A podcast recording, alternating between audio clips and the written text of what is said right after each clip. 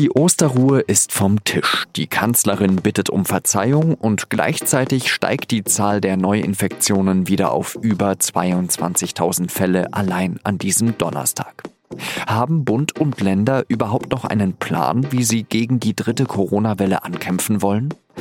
Die SZ-Hauptstadtkorrespondentin Henrike Rosbach sagt, auch wenn die Kanzlerin, Ministerpräsidentinnen und Ministerpräsidenten sich mit Entscheidungen schwer tun, sind sie noch lange nicht ohnmächtig. Sie hören auf den Punkt mit Jean-Marie Magro.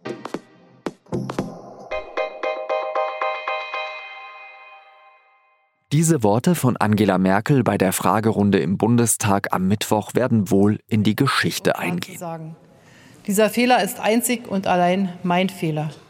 Die Kanzlerin spricht da von der sogenannten Osterruhe. Eigentlich hatten sich Bund und Länder während der Ministerpräsidentenkonferenz in der Nacht von Montag auf Dienstag auf einen strikten Lockdown zwischen 1. und 5. April geeinigt. Diese Entscheidung nimmt Merkel zurück. Zu viele rechtliche Fragen seien offen gewesen. Gleichwohl weiß ich natürlich, dass dieser gesamte Vorgang zusätzliche Verunsicherung ausgelöst hat. Das bedauere ich zutiefst und dafür bitte ich auch von dieser Stelle noch einmal die Bürgerinnen und Bürger und auch Sie, liebe Kolleginnen und Kollegen, um Verzeihung. Respekt für diese Entscheidung wird ihr von vielen Seiten entgegengebracht. Aber Merkel wird am Mittwoch von mehreren Seiten auch aufgefordert, die Vertrauensfrage zu stellen.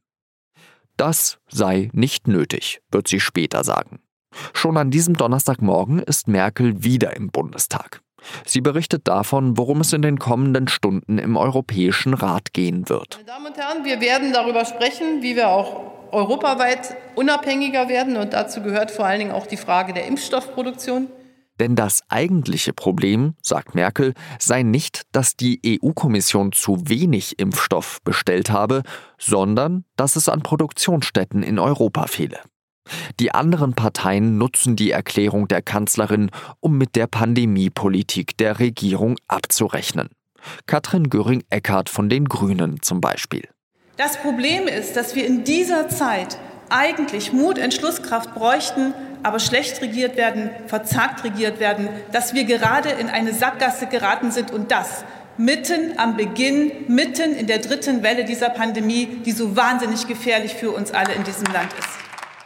Eine Sackgasse, sagt Göring-Eckardt. Und zwar, weil die Zahl der Neuinfektionen seit Anfang März wieder steigt. Die 7-Tage-Inzidenz liegt deutlich über 100. Und nach dem Rückzieher bei der Osterruhe haben Bund und Länder sich ja auf fast nichts einigen können, das diese dritte Welle eindämmen könnte. Und viele fragen sich, ob es denn überhaupt einen Plan gibt, um mit dieser dritten Welle fertig zu werden. Darüber habe ich mit der SZ-Hauptstadtkorrespondentin Henrike Rosbach gesprochen. Henrike, diese Entschuldigung von Merkel gestern, die war ja historisch, aber heute Morgen haben wir in der Morgenkonferenz gesprochen und da gab es einige, die sich die Frage gestellt haben, warum oder wofür hat sie sich eigentlich entschuldigt? Sie hat sich dafür entschuldigt, dass die Idee, die maßgeblich von ihr kam und von Kanzleramtsminister Helge Braun, nämlich die Idee einer Osterruhe, dass diese Idee nicht funktioniert hat. Und das war ja das zentrale Ergebnis dieser Ministerpräsidentenkonferenz. Das sollte das zentrale Instrument sein, jetzt äh, angesichts der dritten Welle. Und am Tag danach stellte sich heraus, dass niemand so richtig wusste, wie man das in die Tat umsetzen soll. Also in der Situation, in der das Land sich befindet, also einmal die steigenden Zahlen und andererseits die wachsende Unzufriedenheit mit dem Corona-Management und die Verunsicherung, ist sowas natürlich politisch wirklich heikel und ein großes Problem. Diese Osterruhe war ja eigentlich die einzige so richtige Verschärfung, worauf sich die Ministerpräsidentenkonferenz und die Kanzlerin geeinigt haben. Haben die jetzt eigentlich irgendwelche Rezepte, um die dritte Welle aufzuhalten oder zumindest ein bisschen abzubremsen?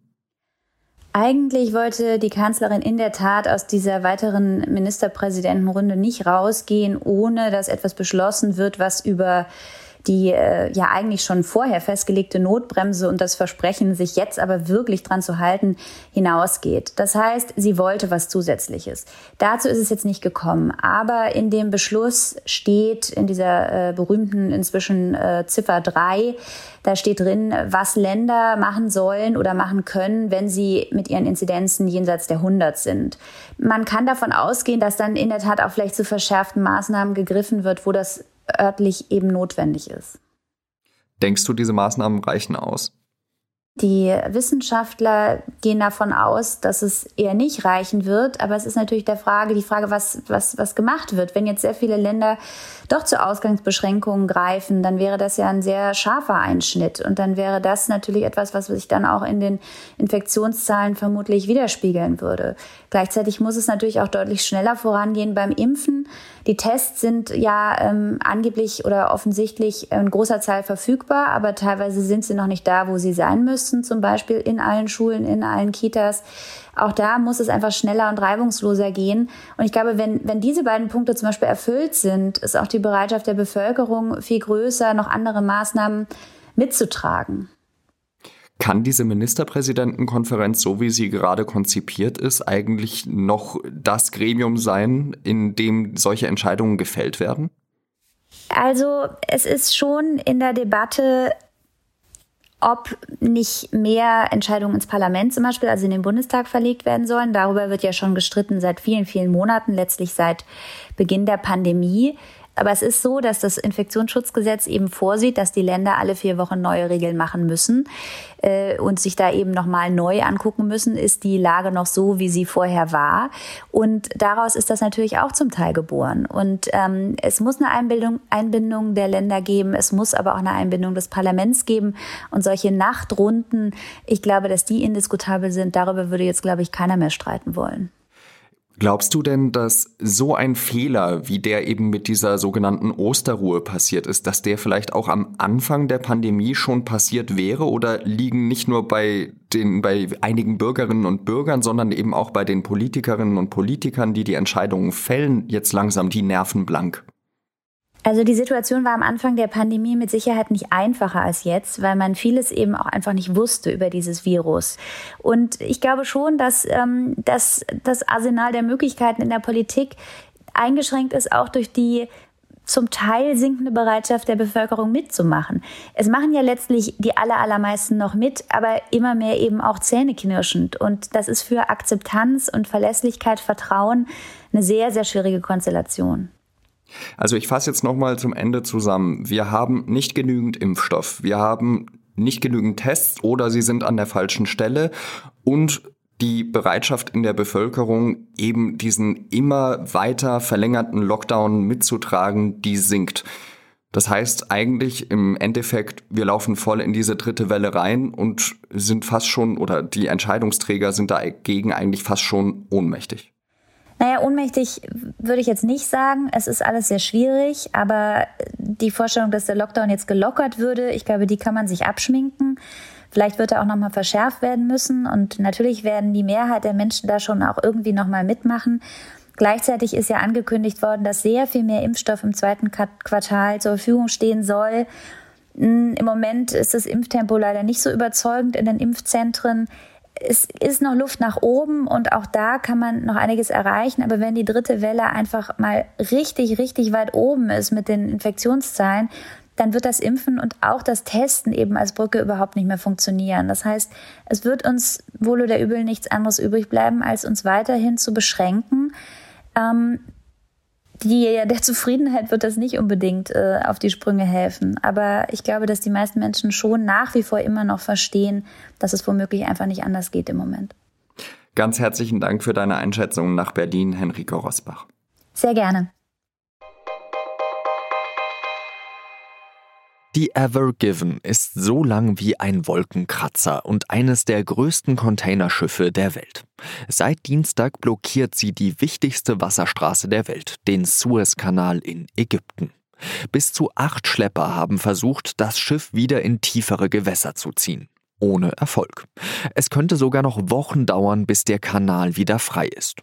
Schon jetzt warten um die 150 Schiffe auf die Durchfahrt durch den Kanal. In der deutschen Wirtschaft machen sich einige Unternehmen Sorgen. Durch die Pandemie stehen die Lieferketten sowieso schon jetzt unter Druck. Allein ein Sechstel der deutschen Chemieimporte kommen zum Beispiel durch den Suezkanal. Schon wieder gibt es neue Entwicklungen in der sogenannten Maskenaffäre. Die Generalstaatsanwaltschaft München hat einen Geschäftspartner des früheren bayerischen Justizministers Alfred Sauter und des ehemaligen CSU-Bundestagsabgeordneten Georg Nüßlein verhaften lassen. Grund für die Untersuchungshaft soll Fluchtgefahr sein. Sauter, Nüßlein und deren drei Geschäftspartner hatten ein Maskengeschäft eines hessischen Unternehmens mit dem bayerischen Gesundheitsministerium sowie dem Bundesgesundheits- und dem Bundesinnenministerium arrangiert und vermittelt. Dafür sollen sie fünf bis sechs Millionen Euro Provision kassiert haben. Die Strafverfolger gehen von Abgeordnetenbestechung aus und haben Teile der Provision sichergestellt. Die Beschuldigten Sauter und Nüßlein bestreiten die Vorwürfe.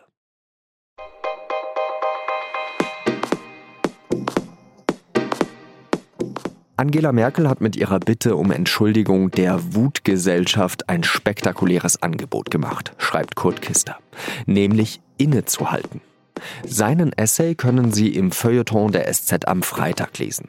Und seien Sie nun wütend oder nicht, ich hoffe, Sie finden auch eine Gelegenheit innezuhalten und mal diese Pandemie ein bisschen zu vergessen. Und wenn es nur für ein paar Minuten ist.